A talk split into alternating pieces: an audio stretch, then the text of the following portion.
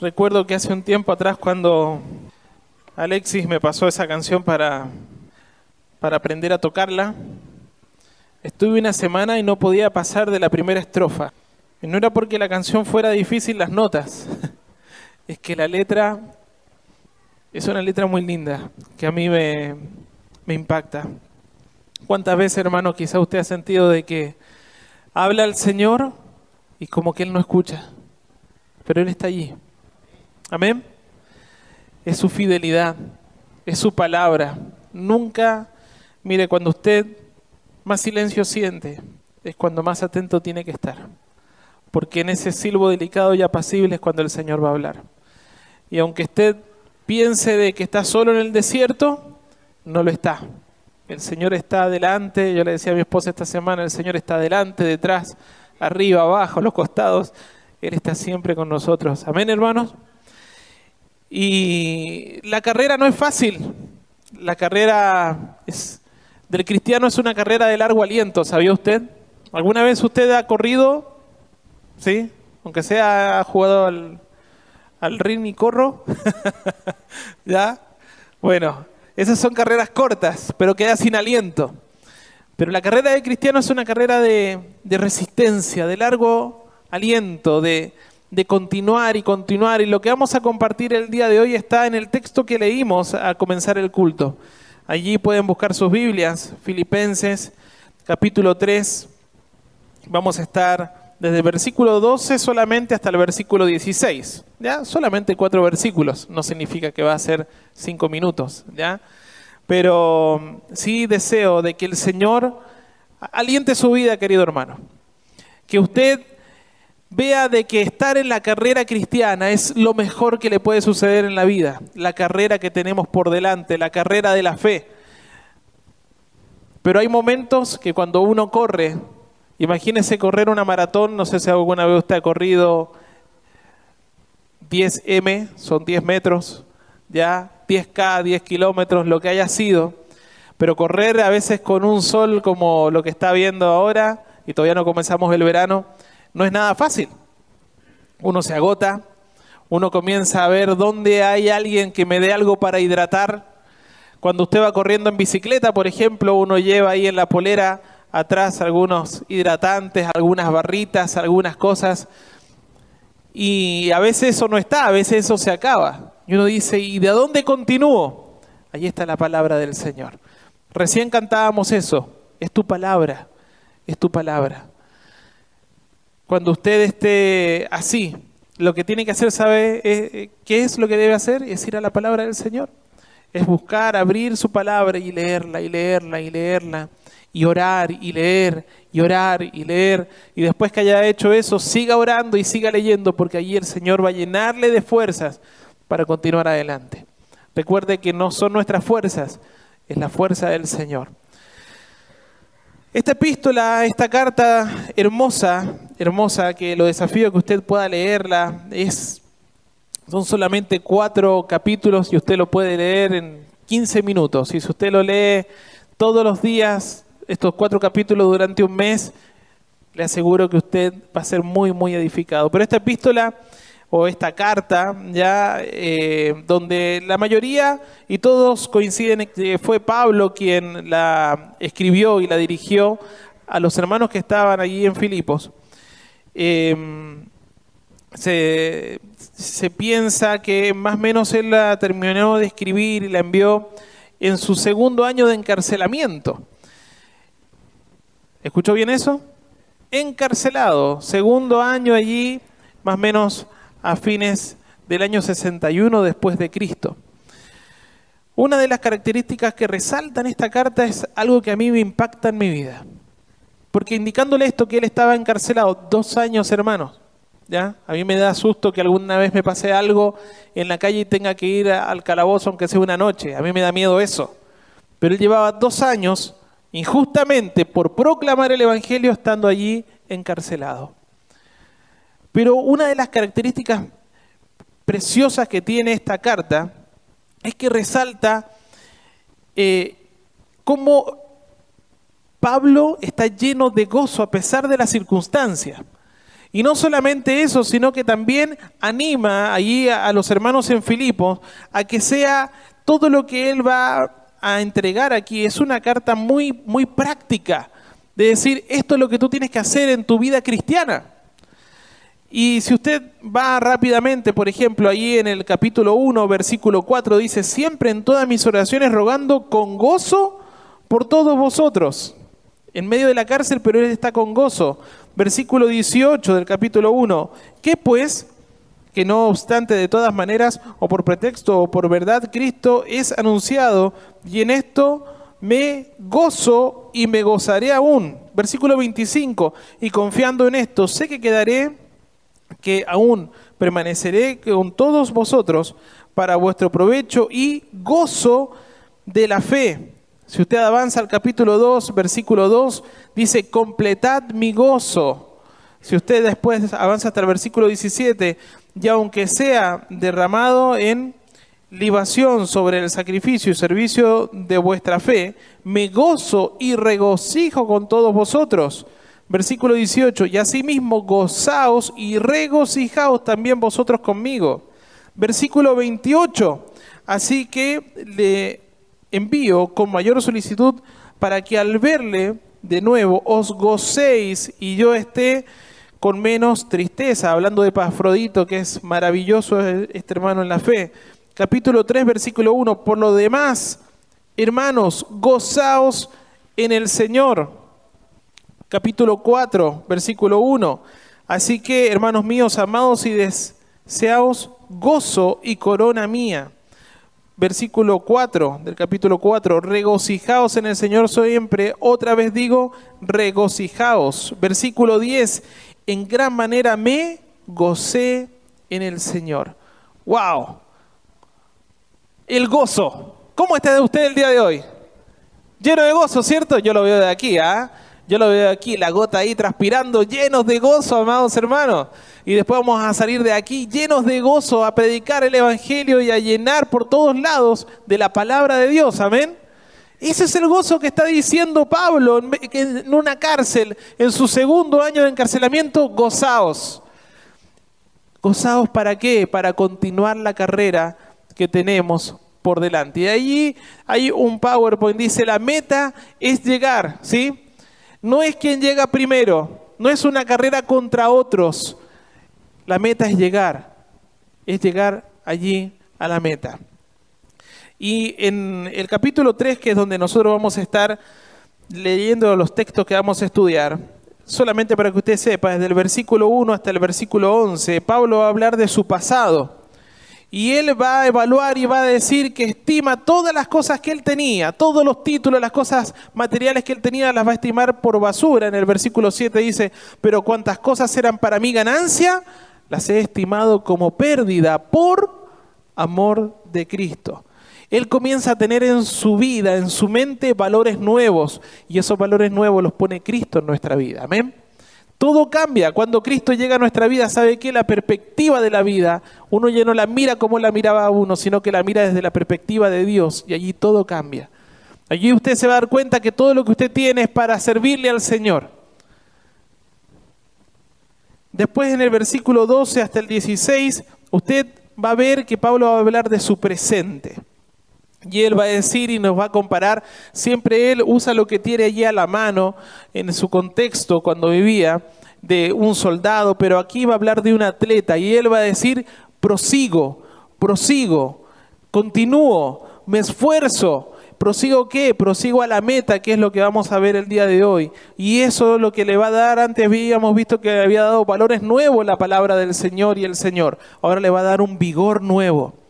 Dígame si a veces no necesitamos como iglesia un vigor nuevo. Si no necesitamos de que el Señor, mire, a, veces, a mí hasta a veces me da ganas de cachetear a alguno, pero vamos, despierta, un ósculo santo, ¿no? Eh, eso es un, un, saludo de paz. Pero vamos, un vigor nuevo y es la palabra del Señor. Cuando usted más se somete a la palabra del Señor, más vigor el Señor va a dar a su vida. Y desde los versículos 17 al 21 también va a hablar del futuro de Pablo, el pasado, el presente y el futuro de Pablo, y él va a decir que, que somos extranjeros. En el versículo 20 va a decir, mas nuestra ciudadanía está en los cielos, amén, de donde también esperamos al Salvador, al Señor Jesucristo. Y esta es la visión que él tiene correcta en la palabra de Dios. Ahora, es muy importante entender de que Pablo no nos dice en este texto que vamos a estudiar el día de hoy, Fíjese en el versículo 12, dice del capítulo 3 de Filipenses, no que lo haya alcanzado ya, ni que ya sea perfecto, sino que prosigo por ver si logro hacer aquello para lo cual fui también asido por Cristo Jesús. Hermanos, yo mismo no pretendo haberlo ya alcanzado, pero una cosa hago, olvidando ciertamente lo que queda atrás y extendiéndome a lo que está delante, prosigo a la meta al premio del supremo llamamiento de Dios en Cristo Jesús. Algo que debemos entender, amados hermanos, es de que en ningún motivo nos está enseñando Pablo de que la salvación se obtiene al llegar a la meta. No es que la salvación se obtiene por obras, no, no. Inclusive eso iría eh, absolutamente en forma contraria a lo que eh, ha estado enseñando en los primeros eh, versículos del 1 al 11 que nosotros estuvimos repasando allí rápidamente, sino de que lo que nosotros debemos entender, y en esos momentos también era así, el atleta que competía en, estos juegos griegos, primero tenía que ser ciudadano para poder competir. No es que competía en la carrera y si ganaba lo hacían ciudadanos, ¿se entiende? Usted para competir, o sea, usted para eh, estar en esta carrera cristiana, usted primero tiene que ser salvo. Usted primero tiene que haber reconocido de que necesita a Cristo como su Señor y Salvador en su vida. Usted es pecador, que está separado de la gloria de Dios y que solamente Cristo Jesús es el camino para que usted pueda llegar ante el Padre. Si usted ha recibido a Cristo como Salvador, usted ya está inmediatamente corriendo la carrera de la fe. Amén. Eso es importante entenderlo, porque en los juegos griegos los que primero, primero uno tenía que ser ciudadano para poder correr, no al revés. Ya. Ahora, fíjese que si usted va allí a, a Hebreos, capítulo 12, versículo 1, dice, por tanto, por tanto. Usted cada vez que lea un por tanto es muy importante, es que está haciendo un pare, un cambio y va a tomar algo que venía hablando para decir, por todo esto, ahora vamos a hacer esto. Por tanto, ¿qué? En el capítulo 11 usted va a tener el pasillo de aquellos héroes de la fe y tantos más que no están escritos aquí. Y dice, todos estos hicieron ello, todas estas cosas, ¿ya? Y dice, por tanto nosotros también, teniendo en derredor nuestra tan grande nube de testigos, despojémonos de todo peso y del pecado que nos asedia y corramos con paciencia la carrera que tenemos por delante. La palabra original paciencia allí habla resistencia, esfuerzo, ¿sí? Pero, amados, ya que nosotros somos hijos de Cristo, somos salvos por medio de la fe en Cristo, tenemos la responsabilidad de correr con paciencia. ¿Escuchó bien eso? Y uno dice, bueno, yo soy paciente, yo soy un poco impaciente. No, pero la palabra paciencia aquí es la palabra jupomone, que significa resistencia o soportar alegremente. Escucha bien esto, soportar alegremente también significa constancia, también significa perseverancia en la carrera. Eso significa. ¿Usted está perseverando en la carrera? Amén. Poquitos amén. Bueno, ¿cómo perseveró esta semana? ¿Cómo estuvo su relación con Dios? ¿Oró? ¿Leyó? Y usted decide, Pastor David siempre dice lo mismo, es que la palabra del Señor nos dice eso. Velad y orad para que no entréis en tentación. ¿Cómo resistió usted la tentación esta semana si no veló y no oró? Si no se puso la armadura de Cristo. Bueno, esa es la carrera que tenemos que correr con paciencia, alegremente, resistiendo, con constancia, con perseverancia, para alcanzar las metas que Dios ha puesto. Y estas se alcanzan del modo que Dios ha planeado, querido. No a nuestra forma, no a mi manera, sino a la manera de Dios. No hay atajos. Y al final vamos a recibir una recompensa. Al final vamos a recibir una recompensa. Y si fallamos, ¿sabe qué? Usted no pierde la ciudadanía. Usted no pierde la ciudadanía, usted no pierde la ciudadanía que está en los cielos, porque la salvación no es por obras para que nadie se gloríe, ¿cierto? Sino que es por la gracia de Dios que Él nos salvó, nos rescató, y cuando somos hechos salvos, somos ciudadanos del cielo. Y estamos corriendo la carrera, pero tenemos una carrera por delante. Ahora, queridos hermanos, en esta carrera no hay atajos, no hay a mi modo, sino que es al modo de Dios. Y cuando lleguemos al final vamos a tener una recompensa. Y si usted no tiene esa recompensa, usted no pierde la ciudadanía. ¿Sí? Ahora, vaya por favor a Primera de Corintios capítulo 3 para reforzar un poquito esto que le estoy diciendo versículo 11, Primera de Corintios capítulo 3, versículo 11 dice, porque nadie puede poner otro fundamento que el que está puesto, el cual es Jesucristo. Y si sobre este fundamento alguno edificare oro, plata, piedras preciosas, madera, heno o jarasca, la obra de cada uno se hará manifiesta, porque el día la declarará, pues por el fuego será revelada, y por la obra de cada uno, cual sea el fuego la probará. Si permaneciere la obra de alguno que sobreedificó, ¿qué dice? Recibirá recompensa. Si la obra de alguno se quemare, él sufrirá pérdida. Si bien él mismo será salvo, aunque no así por fuego. Esto es importante entenderlo, amados, porque la salvación no se pierde, pero sí vamos a perder las recompensas. ¿Sí?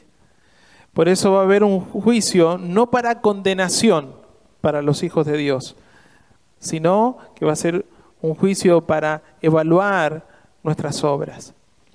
Porque muchas veces, muchos de nosotros hacemos muchas obras, ¿o no? Pero usted se ha preguntado cuál de todas esas obras tenía un corazón correcto delante de Dios. ¿Cuál es realmente de todas esas obras? No sé, si yo estaba tocando ahí, ¿cuántas veces yo toqué, pero no toqué para Dios? ¿Cuántas veces quizás uno estuvo predicando aquí, pero simplemente estuvo predicando para que dijeran qué bonito predicó? ¿Cuántas veces usted agarró una escoba? ¿Cuántas veces hizo lo que hizo? Pero de verdad lo hizo para Dios? ¿O quizás lo hizo para cumplir?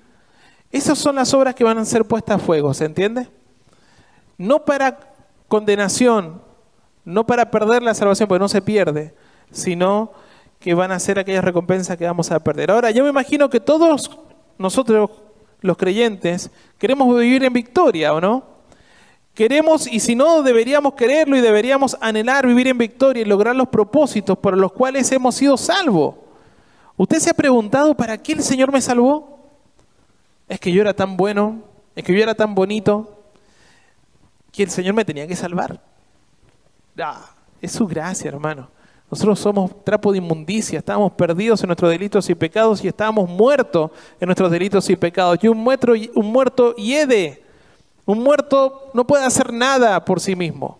Eso éramos nosotros. Él nos dio vida con Cristo Jesús. Amén. Ahora, estamos en esta carrera, nosotros necesitamos, deseamos, anhelamos lograr aquellos propósitos por los cuales Dios nos salvó, porque Él dice que ha preparado obras de antemano. ¿Para qué? Para que anduviésemos en ellas. Eso es lo que nosotros tenemos que andar. Esas obras que Dios preparó antemano para que anduviésemos en ellas son las obras que Dios ha puesto para que nosotros, corriendo la carrera de la fe, alcancemos la meta. Y la meta es llegar. Y lo primero que nosotros debemos hacer está allí. Vamos eh, a comenzar por eh, Hebreos capítulo 12, versículo 1 que acabamos de leer. Lo dice, por tanto, nosotros también, teniendo en derredor nuestra tan grande, nube de testigos, lo primero que nosotros debemos hacer es, dice, despojémonos de todo peso y del pecado que nos asedia. ¿sí? Fíjese que hay pecados, aquí está hablando a creyentes, pero hermano, hay pecados que realmente nos impiden avanzar, ¿o no? Hay pecados que son un cepo que nosotros no lo sacamos y nos impiden avanzar en la carrera que tenemos por delante.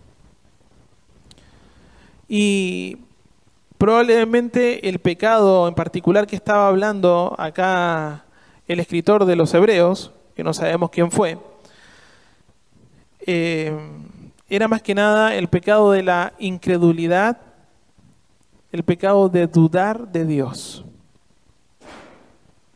Siempre suena eso, no se preocupe. es un gato que salta ahí. ¿Usted alguna vez ha dudado de que Dios va a responder? ¿Usted alguna vez ha dudado de que Dios quizás, como cantábamos al principio de la canción recién, como que hablo y no me escuchas? ¿Como que te hablo y no estás allí? ¿Pero por qué no me respondes? Ya no te pido que me digas sí, por último dime no, pero para quedarme tranquilo de que ya es no. Pero el Señor guarda silencio muchas veces. Amados, aquí está hablando de esta incredulidad, de dudar de Dios. Eso es pecado, ¿sabía usted? Eso es pecado. Pero también hay muchos pecados en nuestra vida, que para eso el Señor también ha dejado esta herramienta maravillosa de la confesión. ¿Usted alguna vez leyó las confesiones de San Agustín? ¿No? ¿Quién es ese? Bueno, pero si usted lee este librito chico pero muy potente, usted se va a dar cuenta de decir, este hombre daba detalladamente, ¿sabe cómo oramos nosotros? Señor, perdona mis pecados el día de hoy, peco, pequé, me arrepiento, Señor.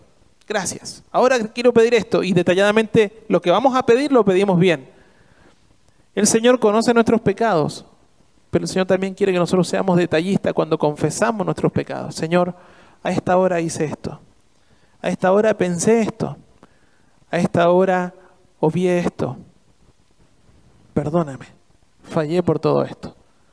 Sabe que nosotros llevamos muy bien el registro de las cosas que queremos pedir, pero llevamos muy mal el registro de las cosas que debemos confesar. Y esos son pecados que nos impiden avanzar.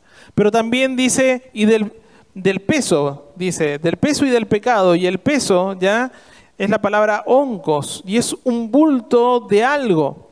Y no necesariamente algo malo, pero sí es algo que a menudo es algo perfectamente que puede ser inocente, inofensivo, ¿ya?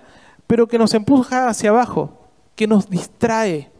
A veces nosotros mismos ponemos cargas en nosotros que nos distrae en cuanto a avanzar a la vida cristiana. Nos llenamos, nos llenamos o de trabajo, nos llenamos de estudios, o nos llenamos de compromisos y finalmente nunca hay tiempo para Dios. Nunca hay tiempo para Dios. Ya, es que eh, me salió un pulido de auto. Ustedes saben que a veces yo hago esas cositas, ¿ya? No me ha salido uno hace mucho tiempo, pero supongamos que ahora me salió uno y la persona me dice, David, mira, necesito, pero el miércoles. Y yo me digo, a ver, demoro 10 horas en pulir, 11 horas en pulir, no voy a la iglesia.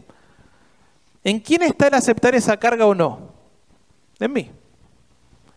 Y en mí está el compromiso ante Dios de decir, primero mi compromiso es con el Señor. Pero es que si le digo que no, voy a perder esa peguita y esa plata la necesito. Pero allí es donde uno dice, ¿en quién confío? ¿En mis manos o en la provisión de Dios? Cada vez que yo he dicho que no, he perdido. he perdido el trabajo, pero el Señor ha provisto por otro lado mucho más que lo que yo iba a cobrar en el trabajo. El Señor premia la fidelidad de sus hijos. Hermano, está en usted el decir, este día yo voy a estar, ah, es que me salió un cumpleaños, es que me invitaron de aquí, no, es que voy a hacer, hermano, no coloque más cargas en usted. Pregunta, ¿no, ¿no le ha pasado a veces que usted ha dicho, no tengo tiempo para hacer mi devocional? No, pero voy a buscar un devocional rapidito por internet, un versículo. Ya, Señor, listo. Ore, ya cumplí, mi conciencia se limpió y estoy bien delante del Señor. Eso no fue nada, no fue un tiempo a solas con Dios. No sirvió. No sirvió. Usted engañó su conciencia nada más para sentirse bien, pero no engañamos nunca nunca al Señor. Bueno, los pesos, ¿ya? Cuidado con los pesos. Es probable que por el contexto, ya eh, el peso que tenía el escritor en mente era el peso del legalismo, del legalismo que tenían eh, los judaizantes, ya aquellos, eh, el judaísmo ponía pesos muy difíciles de llevar en las personas. Ahora, también hay que tener cuidado con los que corren. No sé si alguna vez usted ha, corrido y cuando uno va corriendo, hay personas que se quedan detenidas en la carrera. No sé si usted lo ha visto o le ha tocado. Pero uno va corriendo y cuando se topa con alguien que está parado ahí, uno o lo salta o lo esquiva, pero uno tiene que comenzar a, esquivar allí y sabe qué? tiene que tener cuidado que usted no sea de esos que se quedan parados allí en la pista estorbando al resto. El Señor dice, ay de aquellos que son piedra de tropiezo. Cuando uno se queda parado sin avanzar, uno también puede ser una piedra de tropiezo. Y me gusta algo que dice John MacArthur, él dice lo siguiente, el diablo no pone todos los obstáculos en el camino. A veces hacemos la obra por él. Dígame si cuando usted no ha visto un hermano que se ha desmotivado, que ya no quiere correr, que ya no quiere ir, que ya no quiere asistir, y que además este hermano le dice, oye, pero no vaya. En, los jóvenes nos pasa mucho. Yo sé que los jóvenes nada más, en los adultos como ustedes no, ¿ya? Pero no, es que tenemos, que vamos a hacer una fiestita. No, es que es verano, vamos a la piscina. No, es que me voy a juntar con los chicos a jugar PlayStation. Bueno, ya no sé si eso existe, pero al videojuego que sea. Pero pero me está invitando un hermano de la iglesia, entonces no tiene que ser tan malo. Igual voy a estar en comunión con mi hermano.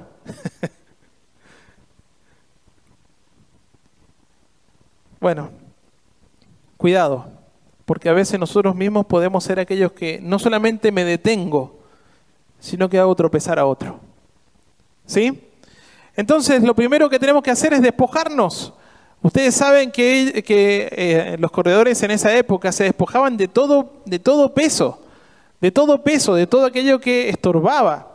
Hasta eh, habían carreras donde ellos corrían desnudos para no tener nada que les impidiera avanzar. Si usted mira cómo son eh, la ropa de los de atletismo, es sumamente apretada, aerodinámica, muy livianita. ¿Para qué? Para despojarse del peso, del peso. Hubo un corredor, hubo un corredor eh, hace años atrás en, Estados Unidos que él eh, estaba así, pero pintado para ganar, para ganar, porque había sido, había ganado medallas mundiales muchas veces, y en una carrera donde él era el, el preferido, perdió. ¿Y saben lo que él dijo? Es que yo no me preparé, es que yo no me cuidé y engordé creo que había engordado como 3 o 4 kilos. Y por ese peso de más, perdió. Después, ¿qué hizo? Adelgazó. bueno, algunos de nosotros tenemos que perder más de eso. Pero primero es despojarse, ¿ya? Luego de que nos hemos quitado los pesos que no, nos permiten avanzar en nuestra vida cristiana y de estar motivados. Eh, algo muy interesante en este texto dice, por tanto nosotros también, teniendo en derredor nuestro tan grande nube de testigos. ¿Usted se ha puesto a pensar qué puede ser esa nube de testigos?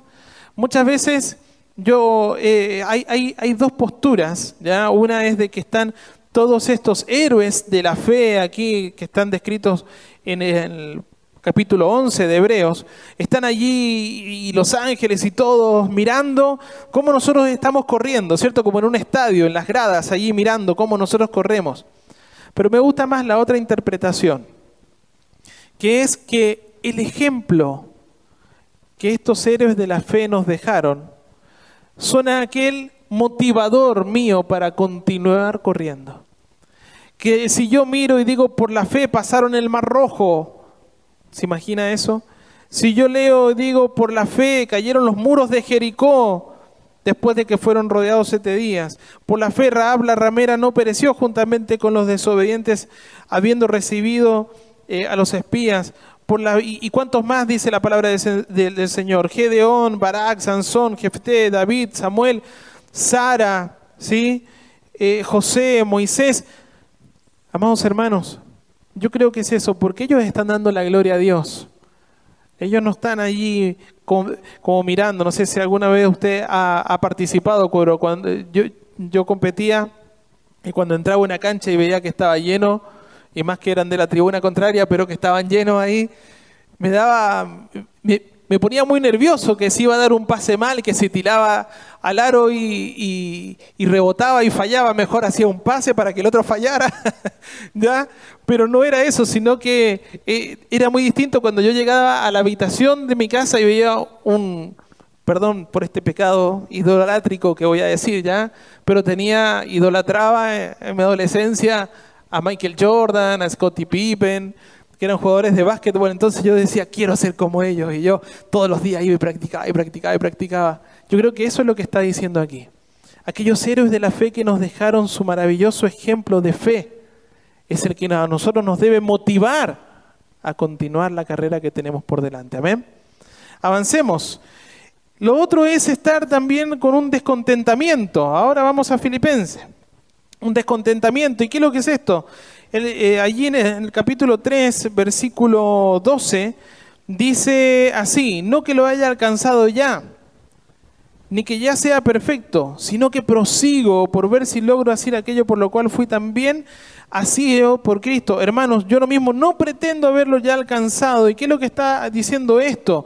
Una insatisfacción esta es una declaración que debe tener un gran creyente donde no queda satisfecho con los logros espirituales alcanzados en el pasado.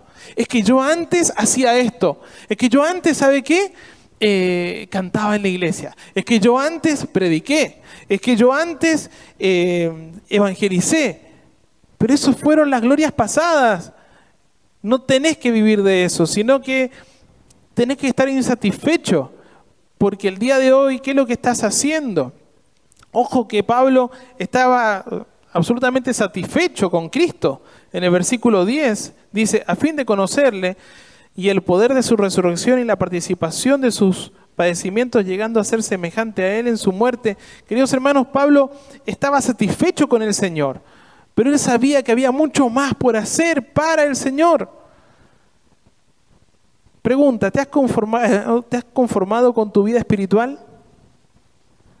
Mira, nunca te compares con otros creyentes. Haz lo que hacía Pablo, se comparaba con él mismo y con Jesús.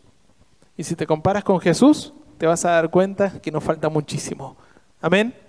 Tenemos que ser imitadores de Él. Tenés que estar insatisfecho, tenés que evaluarte.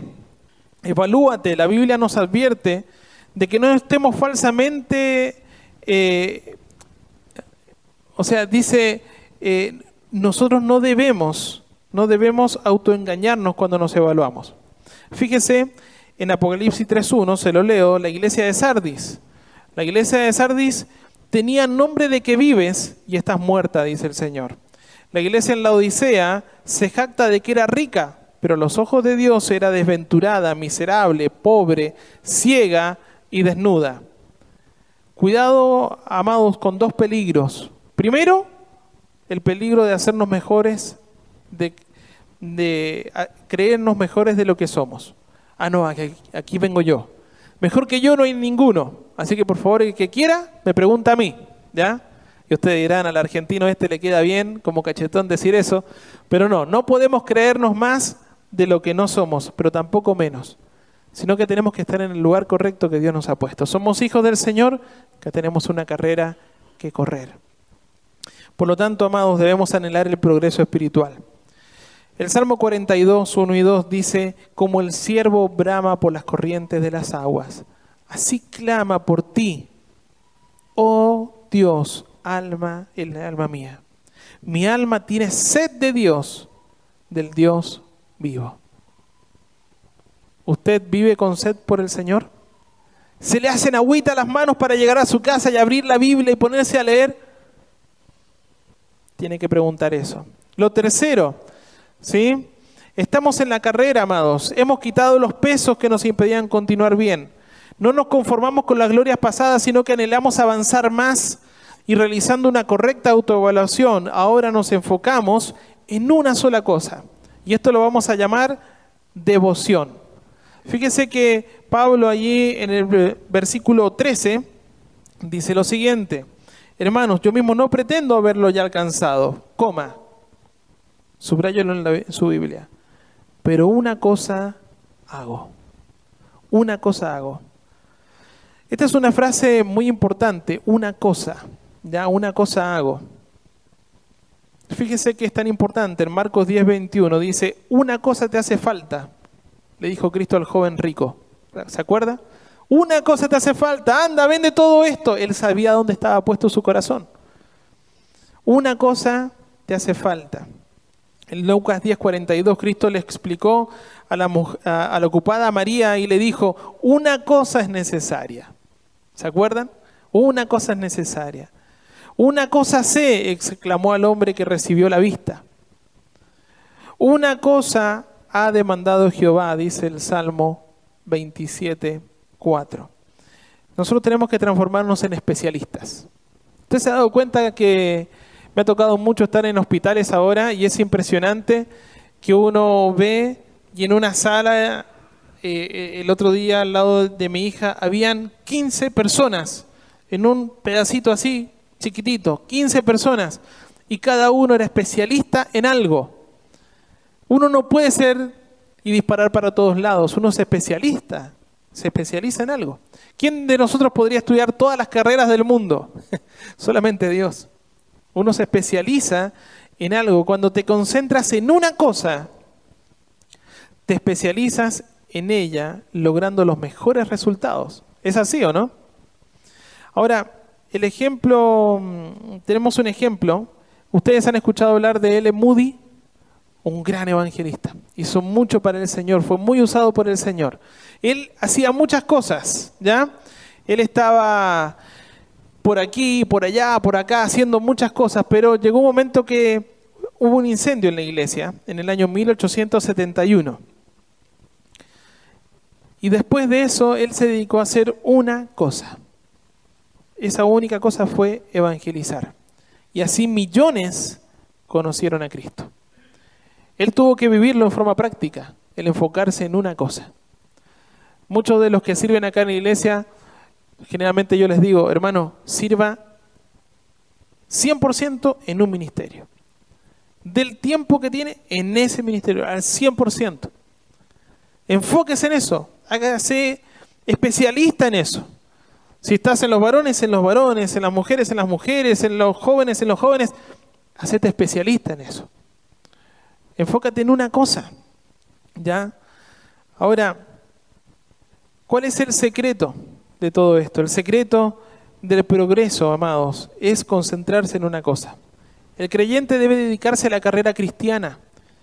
Allí tenemos que concentrarnos nosotros en fijar la mirada en la meta que es... ¿Usted sabe cuál es la meta del cristiano? ¿Cuál de todas?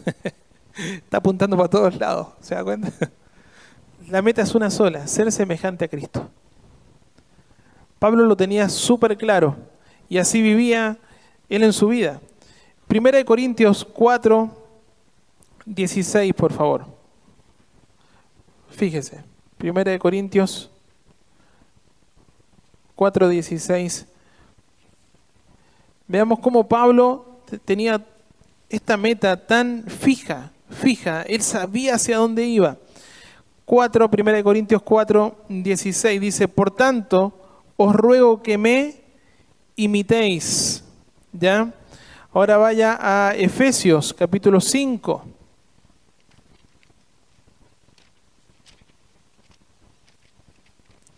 Efesios 5, versículo 1. Sed pues imitadores de Dios como hijos amados. Filipenses capítulo 3, donde nosotros estamos. 3, 17. Hermanos, sed imitadores de mí y mirad a los que así se conducen según el ejemplo que tenéis en nosotros. Capítulo 4, versículo 9.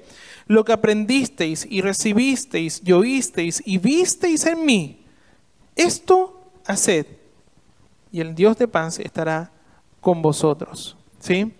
Él tenía y sabía cuál era la meta. Hermano, para que Pablo dijera esto es porque él estaba imitando al Señor y nosotros tenemos que ser imitadores del Señor. Y esta nube de testigos que tenemos de grandes ejemplos deben ser nuestros motivadores también para continuar.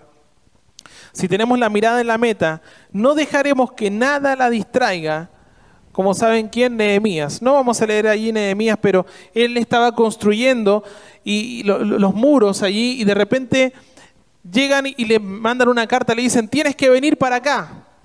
¿Y sabe cuál fue la respuesta de él ahí en Nehemías capítulo 6, versículo 3? Usted lo puede buscar. Él dijo, no puedo ir, porque si voy, voy a dejar de construir. Y yo lo que estoy haciendo es una cosa, construir. a veces hay que decir que no. No puedo ir a ese cumpleaños, no puedo hacer esto, no puedo... ¿Por qué? Porque una cosa tengo. El domingo a las 10 de la mañana, miren, nuestra familia está sumamente acostumbrada. Si llega algún familiar de nosotros el domingo a las 8 de la mañana, sabe que nosotros a las 8 y media nos venimos para la iglesia. Yo le dejo la llave de la casa, tomá, ya, qué bueno que ya esté tempranito. Ahí está la cocina, cocina por favor. A las 2 y media estamos llegando, así que tener una comida lista. ¿Ya? Pero que vamos a dejar de venir porque llegó alguien, es que nos llegaron visitas. ¿Sabe cuántas veces lo escucho eso yo toda la semana? Es que me llegaron visitas, pastor, no puedo ir. Que esperen porque tú tenías un compromiso previo. Pero es que esto lo tenía planificado hace un mes antes, sí. Pero es que este compromiso con el Señor es por la, hasta que el Señor te lleve de aquí a la tierra. Agendalo forever, ¿ya? Para siempre. Ese es el compromiso. Pero es que tengo que compartir con la familia, sí. Después. Y no es que yo se lo esté ordenando, hermano. Esa es eh, como nosotros lo hacemos, ¿ya? Por eso nuestra familia siempre llega después, porque no, cocinan antes. bueno, ya vamos avanzando en esta carrera que tenemos por delante, en despojarnos, en continuar avanzando, en enfocándonos en una sola cosa, que es correr la carrera siendo semejantes a Cristo. Y continuamos ahora con qué? Con la dirección. La dirección, dice el versículo 13, olvidando ciertamente lo que queda atrás Amado hermano, no mires hacia atrás. La persona no salva es controlada por el pasado, mas el creyente se esfuerza y mira hacia el futuro, olvidando ciertamente lo que queda atrás. Olvidar en la Biblia quiere decir no estar más influenciado o afectado por diversas cosas. ¿ya? Hebreos 10:17 nos dice eso. Dios quiere decir, ya no tomaré más el Señor nos dice esto, ya no tomaré más en cuenta sus pecados, los cuales nunca más pueden afectar su relación conmigo ni influir en mi actitud hacia ellos. Amados, no podemos cambiar el pasado, pero sí cambiar su significado. Amén. El Señor puede utilizar nuestro pasado para bien en nuestro presente y un testimonio para los que han de venir. Hay ah, un dicho que todos seguramente conocemos. Cuando Satanás quiere recordarte tu pasado, para truncarte allí, tú recuérdale su futuro. Pero más que eso, querido hermano, usted recuerde su presente el día de hoy, que está en Cristo Jesús. Seguro, guardado allí, donde nada ni nadie lo puede separar de Él. Amén. Mira desde el punto de vista de Dios. Vaya a Génesis 45. Génesis 45. Versículo 5 mm, en adelante dice, ahora pues no os entristezcáis. ¿Quién está hablando allí? José, que había sido, los hermanos lo habían querido matar, lo tiraron a un pozo de agua seco, después lo vendieron como esclavo, ahí le sacaron más plata, ¿ya? Pero después que habían pasado años y que él estaba en una buena posición ahí en Egipto, dice, ahora pues no os entristezcáis, ni os pese de haberme vendido acá, porque para preservación de vida me envió Dios delante de vosotros, pues ya ha habido dos años de hambre en medio de la tierra, y aún quedan cinco años en los cuales ni habrá arada ni ciega. Y Dios me envió delante de vosotros para preservaros posteridad sobre la tierra y para daros vida por medio de gran liberación. Así pues, no me enviasteis acá vosotros, escuche bien esto, no fueron ellos los que lo tiraron, dice, sino Dios, que me ha puesto por padre de Faraón y por señor de toda su casa y por gobernador en toda la tierra de Egipto. Muchos creyentes viven obstáculos por remordimientos del pasado. Es que yo no voy a hacer nunca más esto en la iglesia, porque hace muchos años más, cuando estaba en la otra iglesia, ¿sabe qué, pastor? Me dijeron que yo cantaba feo. ¿Ya? O que yo, esto, que no tenía dedos para el piano. Bueno, acá no hay dedos, hermano. Acá hay corazones que quieren servir y, hermano, no se quede frustrado por cosas que pasaron en el pasado, que ya están en el pasado. Haga de eso una lección para su presente. Amén. Mira desde el punto de vista del Señor. Lo que queda atrás debe ser puesto a un lado y lo que está adelante debe tomar el lugar correcto. Ahora, con todo esto enfocado en la meta, en una sola cosa que es imitar a Cristo, en una dirección, es que tengo una determinación. Hay que tomar una determinación en el versículo 14, dice, prosigo a la meta. Prosigo es, habla de esfuerzo, amados, ¿ya? En el original significa un esfuerzo intenso. Aquellos que tienen la Biblia palabra clave, va a ver allí que dice que es un esfuerzo extenuante. El mismo esfuerzo que Pablo empleó para perseguir a la iglesia. En el versículo 6 dice, en cuanto a celo, perseguidor de la iglesia. Ese mismo celo que él tenía, ese mismo esfuerzo que él daba por perseguir a la iglesia después y aún más, lo hacía para seguir a la iglesia que él perseguía antes. Porque él ahora amaba al Señor. Hermano, usted se está esforzando para muchos hoy comienza el mundial. Ayer conocí a un muchacho conserje argentino de Mendoza en un edificio y él me decía, ¿sabes qué? Me desperté hoy a las 5 de la mañana, no puedo dormir porque comienza el mundial. No sé si a todos le está pasando eso, pero bueno, no quiero sacar pica de nada. Solamente que vemos que ustedes van a ver, se ríen algunos, ustedes van a ver de que van a haber personas que se van a esforzar al máximo y que uno mirando la pantalla va a decir, pero corre, pero corre, dale, saltá, volá. Y van a estar dando el máximo. Y cuando uno ve ese que está parado allí, porque la pelota está 50 metros más adelante, va a decir, y ese no se mueve, pero si la jugada está allá adelante, y ese no se mueve. Hermano, ustedes van a ver que uno se esfuerza. A ustedes, ¿a quiénes le hacían hacer eh, gimnasia en el colegio? ¿Le hacían hacer? ¿Lo hacían correr la pista? ¿Sí? Ok. Cuando usted empezaba a correr, le dolía acá, al ladito, y le decían, respira por la nariz, soltá por la boca. Ya no sé por dónde respirar porque me duele todo.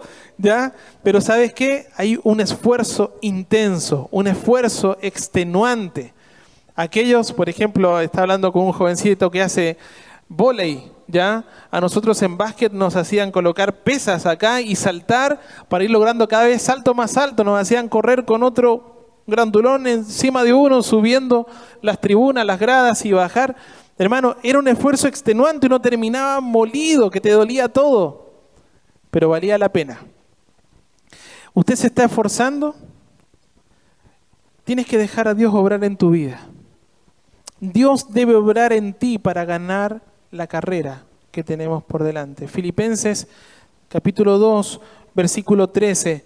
Fíjese lo que dice, porque Dios es el que en vosotros, en vosotros produce así el querer como el hacer por su buena voluntad. Es Él, es en sus fuerzas.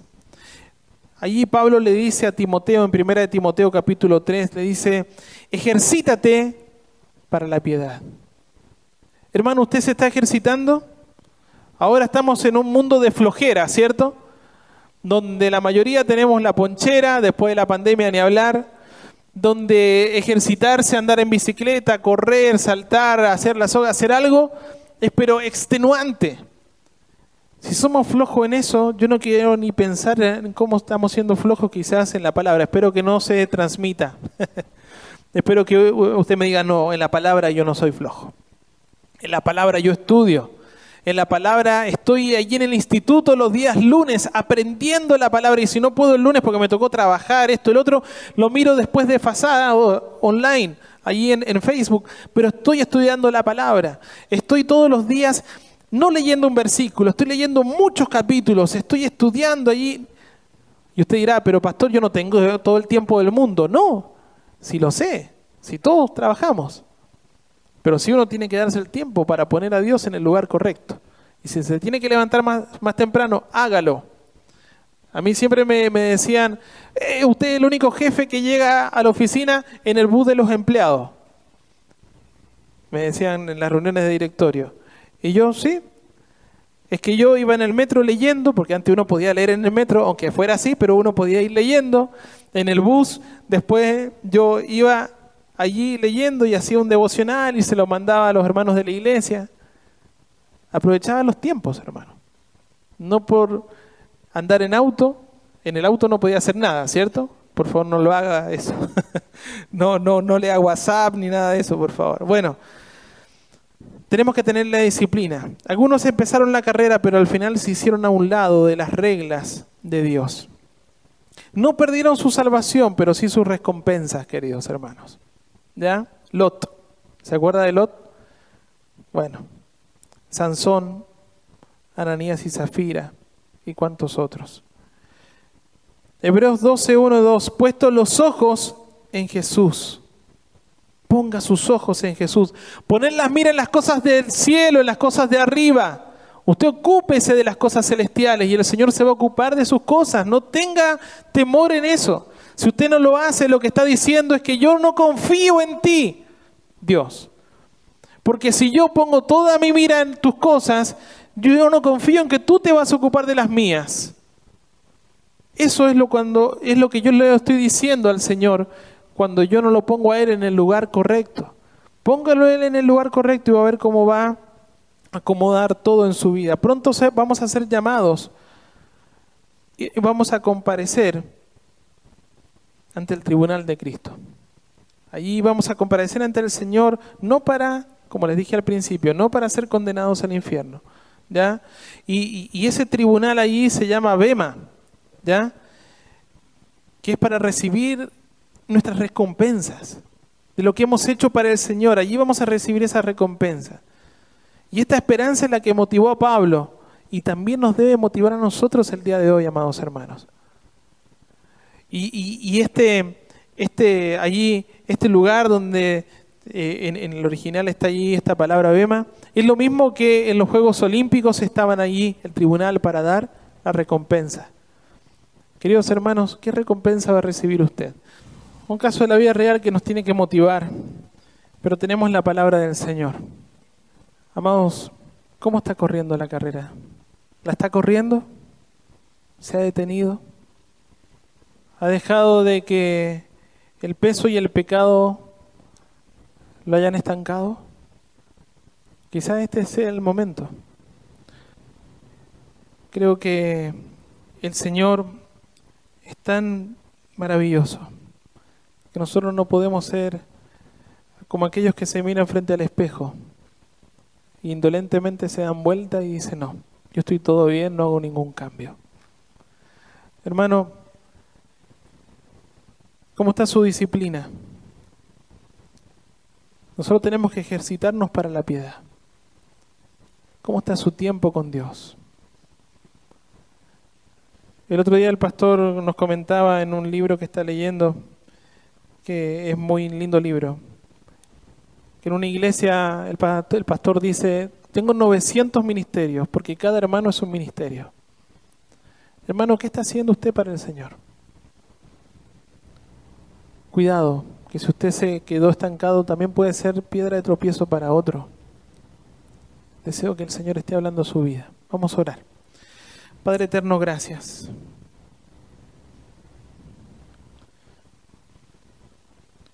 ¿Cuántas veces comenzamos la carrera, Señor, con tanto entusiasmo? Pero en algún momento, Señor, de ella algo pasó.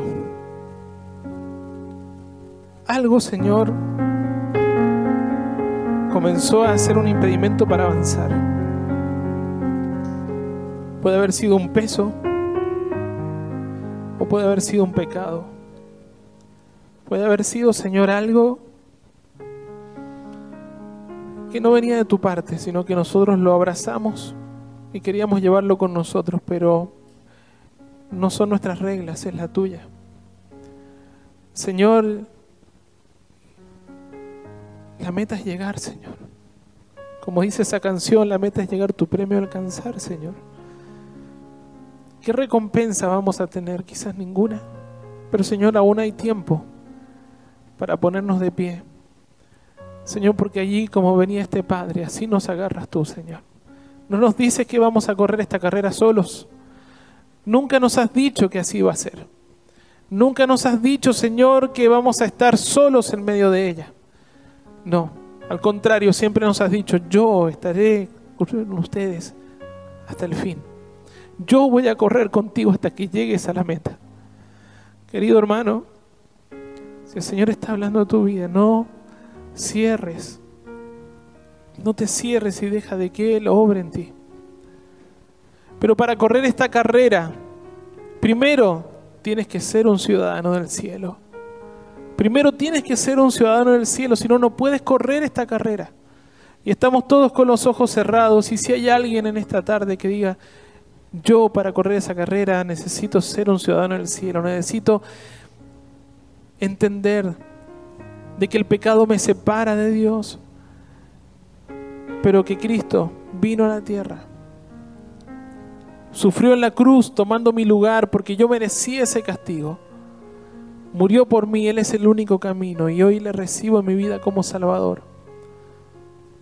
Es el muerto al cual Dios está dando esta fe para poder mirar a Cristo y poder recibirle. Si este es tu caso, querido hermano, querida visita, no lo sé. Quizás hay muchos o hay alguno que por años ha estado en la iglesia y dice, no entendía lo que veía, pero ahora sí. Y quieres recibir a Cristo como tu Salvador. Este es el momento, este es el tiempo. No sabes lo que va a suceder cuando salgas de acá. Pero sí puedes estar seguro de dónde vas a ir en el momento que partas de esta tierra. Si tienes a Cristo en tu corazón, vas a ir al cielo con Dios. Pero si no le tienes, no existe un purgatorio. No existe eso en la Biblia. Te das al infierno y de allí no se sale más. Este es el momento en el cual Dios está siendo tu abogado. Cristo está siendo tu abogado delante de Dios. Cristo está siendo aquel que aboga por ti delante del Padre. Pero después este abogado Cristo va a ser juez justo y va a condenar a aquellos que no le recibieron, que no quisieron creer en Él, para la muerte eterna. Y así con los ojos cerrados, si hay alguien en este momento que digas, yo quiero recibir a Cristo como mi Salvador, te pido que levantes tu mano solamente para poder orar por ti y la bajes. ¿Habrá alguien? ¿Habrá alguien en esta tarde que diga, yo quiero tener esta relación con Dios? Te invito a que levantes tu mano y la bajes, solo para orar por ti.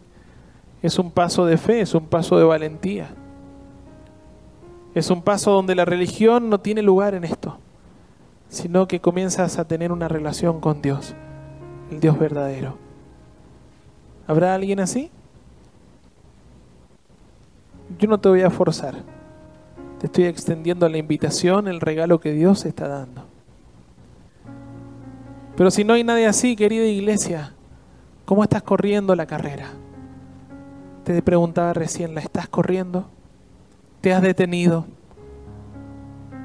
El Señor quiere abrazarte. Y el Señor te ha dicho, yo estoy contigo. Sigamos corriendo la carrera que tenemos por delante. Una cosa hago y en esa voy a aplicar todo mi esfuerzo. Quizás has estado con una pereza en tu vida espiritual. Quizás has dejado de lado la disciplina cristiana, tu tiempo de oración, de estudio de la palabra, de conocer más al Señor. Mientras más le conoces, más le amás. Mientras menos le conoces, más te alejas. Querido hermano, querida hermana, si el Señor en algo ha hablado tu vida, en lo que sea, te invito a que te pongas en pie para poder orar por ti. Señor amado, yo soy el primero en estar de pie. Porque Señor, día a día, Muchas veces he necesitado de tu abrazo, de que tú me tomes para continuar la carrera. Señor, tú conoces nuestros corazones, tú sabes la realidad de nuestra vida, a ti no te podemos engañar. Señor, que ninguno de nosotros nos autoengañemos pensando que vamos bien, sino que nos autoevaluemos correctamente a la luz de tu palabra y ella nos va a revelar, Señor, lo que realmente somos y dónde estamos. Pero Señor, aquí hay corazones quebrantados, puestos en pie, diciendo, Señor, quiero continuar corriendo la carrera que tengo por delante. No compito con mi hermano, mi objetivo es ser como Cristo. Y esa carrera va a terminar el día que tú me lleves ante tu presencia. Allí, allí ya voy a estar cara a cara contigo, Señor. Padre Santo, te pido que esta iglesia no deje de avanzar, no deje de correr. Esa carrera donde tú nos pusiste desde el momento que te conocimos como Salvador. Desde el momento que tú, Señor, como a Pablo, saliste allí a encontrarnos. Nos dijiste, aquí estoy. Señor, gracias te doy. Amada iglesia, corramos la carrera que tenemos por delante. Bendito Dios, gracias por tu palabra el día de hoy. Gracias Señor por haber hablado primero mi vida. Y espero haber sido ese heraldo que recibió tu palabra y que fielmente la comunicó a tu iglesia, Señor. Alabado sea tu nombre, Señor. Sigue hablando nuestras vidas y que esta iglesia, Señor, marque por donde ande toda la semana, mostrando tu luz, siendo, Señor, ese ejemplo como Pablo lo fue, a que los otros también puedan imitar.